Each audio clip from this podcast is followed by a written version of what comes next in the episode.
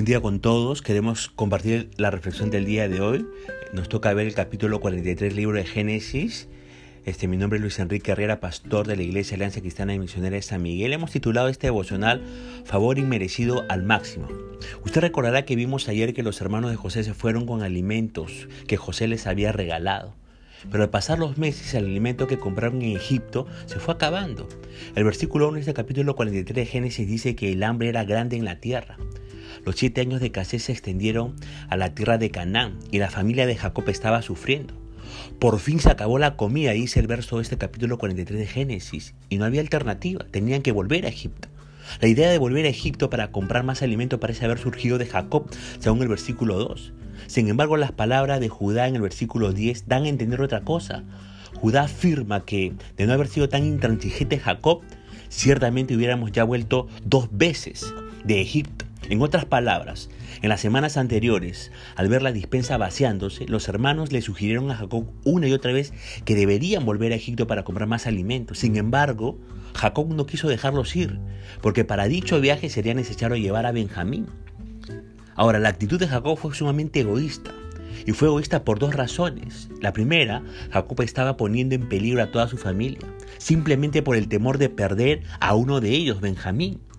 La segunda razón, no mostró interés alguno por salvar la vida de su otro hijo Simeón, quien había quedado encarcelado en Egipto. Pero al fin, la misma necesidad de alimentos venció su egoísmo. Y Jacob ordenó a sus hijos ir a Egipto. El verso 2 dice, volved y comprad para nosotros un poco de alimento.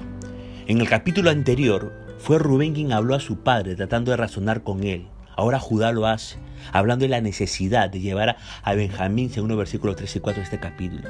Sin él no tenía sentido volver a Egipto. En el versículo 6 Jacob les lanzó un reclamo agrio y otra vez lo volvió hacia sí mismo y les dijo, ¿por qué me hicieron esto? ¿Por qué me causaron este problema? ¿Por qué tuvieron que decirle a ese hombre que tenían otro hermano? Les está diciendo Jacob a sus hijos. Y usted recordará que el nombre Jacob significaba engañador. Así que no debe de sorprendernos que volviera nuevamente a esas andanzas a estas alturas de su, de su edad. ¿Sabe qué le estaba insinuando Jacob al hacerle esa pregunta del versículo 6 a sus hijos? Les estaba diciendo, ¿por qué le dijeron la verdad a ese hombre? ¿Por qué no simplemente le mintieron? Eso es lo que le estaba sugiriendo Jacob a sus hijos. Proverbios capítulo 12, verso 22 va a decir, al Señor le repugnan los labios mentirosos, pero le agradan los que dicen la verdad. Cuando Jacob se sentía acorralado, respondía con mentira y tampeaba. ¿Nos sorprende entonces que sus hijos hubieran hecho las cosas que hicieron? Su padre les había enseñado mediante su ejemplo que había ocasiones cuando había que torcer un poco la verdad Jacob estaba diciéndoles en, ese verso 6, ¿a quién le importa que una mentira sea abominación o que sea repugnancia para el Señor? ¿Por qué tuvieron que decirle a ese hombre que tenían otro hermano? ¿Sabe qué, querido papá? Nunca les enseña a sus hijos a mentir. Nunca. Nunca le diga, miente por mí y usted tampoco mienta. Ahora, los hijos de Jacob respondieron, indicaron que fueron presionados a revelar la existencia de Benjamín. Y con justa razón, en el verso 7 dijeron, ¿acaso podíamos saber que Él nos diría, haced venir a, vuestros hermanos? Y aquí quiero dirigirme a los padres. A veces sus hijos se hallan en situaciones muy difíciles y tratan de comunicar su preocupación y ansiedad. Pero ustedes, por enfado y orgullo, se niegan a escucharlos. En vez de eso comienzan a sermonearlos en cuanto a cómo deben de resolver el problema se ponen a culparlos y a darles lecciones morales antes de conocer todos los detalles y los hechos. No tomen esa actitud y ese accionar, queridos papás. Escuchen a sus hijos y después saquen sus conclusiones. Pero no los juzguen, no los sermoneen, no los culpen, no les quieran dar lecciones morales si no saben todos los hechos de los acontecimientos que les ha pasado a su hijo. Ahora, con el deseo de convencer a su padre a dejarlos ir, Judá le habló con total franqueza y asume la responsabilidad por la vida de Benjamín, concluyendo con cierta amargura que hace tiempo podrían haber ido y vuelto a Egipto si no fuera por la resistencia de Jacob. Al asumir la responsabilidad por la vida de Benjamín, quizás Judá recordaba que fue por su culpa que vendieron a José allí en Génesis 37. Y por fin, ahí en el verso 11 al 14, Jacob escucha a sus hijos y actúa con mayor responsabilidad. Y al estilo del viejo Jacob, vuelve ese viejo patrón en Jacob, él prepara toda clase de presentes con el fin de ganar el favor de José, como lo hizo con su hermano Esaú en el pasado. Y fíjese que Jacob podía eh, ver todo tipo de plan, pero seguía negándose a ver la mano de Dios completamente en acción. Jacob no podía orar a Dios para que muestre su control en esta situación. Y padres, escúcheme por favor. Creo que este es el momento apropiado para que yo les inste a llamar a sus hijos a orar. A decirles, oigan chicos, vamos a orar por esto antes de que terminemos de desayunar.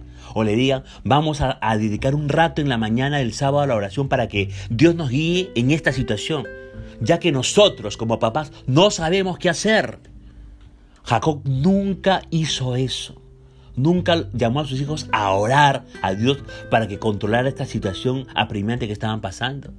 Sin embargo, el verso 14 dice que tuvo una acción de fe y resignación cautelosa, porque dijo, el Dios omnipotente os dé misericordia delante de aquel varón y os suelte al otro vuestro hermano y a este Benjamín.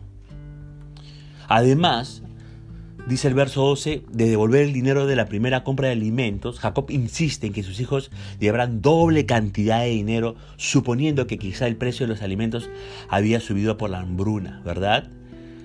Eh, Jacob suelta a su hijo Benjamín, dice el verso 13, con el fin de ganar a su, a su otro hijo Simeón. Sin darse cuenta, Jacob, que también estaba preparando el camino para recuperar a su hijo José. Y sabe que en los propósitos de Dios, los sacrificios que hacemos produce una abundante cosecha de bendiciones. Por la bondad de Dios recibimos más de lo que nosotros damos. Ahora con la bendición de su padre, los hermanos emprendieron el viaje de retorno a Egipto y se presentaron ante José, dice el verso 15. Y nosotros nos preguntamos de qué habrían estos diez hijos adultos de Jacob durante el viaje de Canaán hubieran hablado, ¿no? De Canaán a Egipto. ¿Qué estarían ellos hablando en el camino? No lo sabemos. Pero lo que dice el verso 16 es interesante. Dice que cuando José vio a Benjamín por primera vez, no reaccionó. Quizás lo tomaron por sorpresa, no lo sabemos. Pero lo que se hizo fue ordenar al mayordomo de su casa a llevar a sus hermanos a la casa y preparar alimento para ellos. Y esto habrá sorprendido tanto a sus hermanos como al mayordomo. Sus hermanos le tenían miedo y no esperaban ser tratados con tanta generosidad.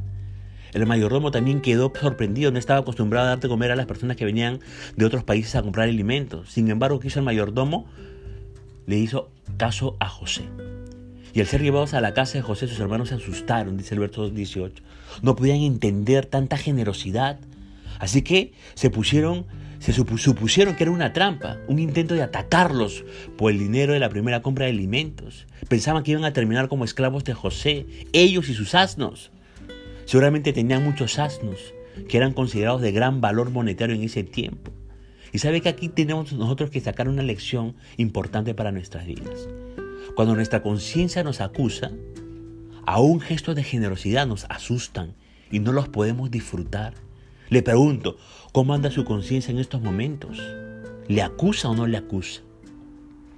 Ahora el verso 19 dice que tratando de evitar ese desenlace, los hermanos se dirigieron al mayordomo, hablando con él a la entrada de la casa. No querían cruzar el umbral de la puerta antes de haber asegurado su protección física.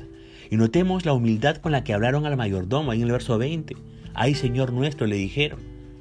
estos eran los hombres que unos años antes atacaron la ciudad de Siquén, masacrando a todos los habitantes, incluso al rey, ahí en Génesis 34.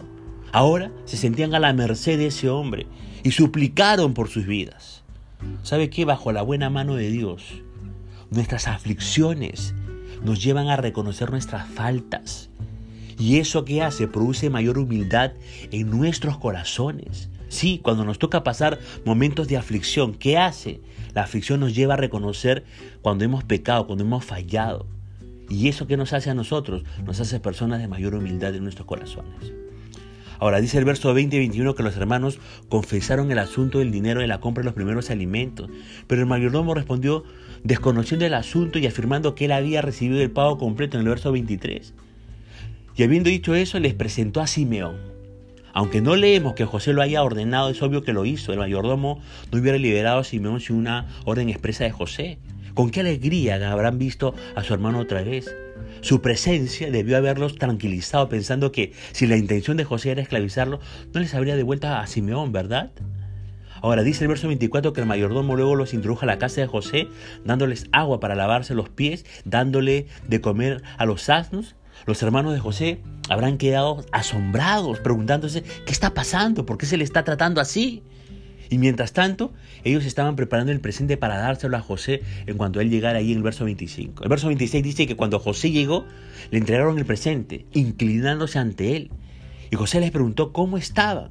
También el verso 27 dice que preguntó por su padre si aún vivía. El verso 28 dice que los hermanos respondieron que su padre estaba bien y una vez más se postraron ante José haciendo reverencia.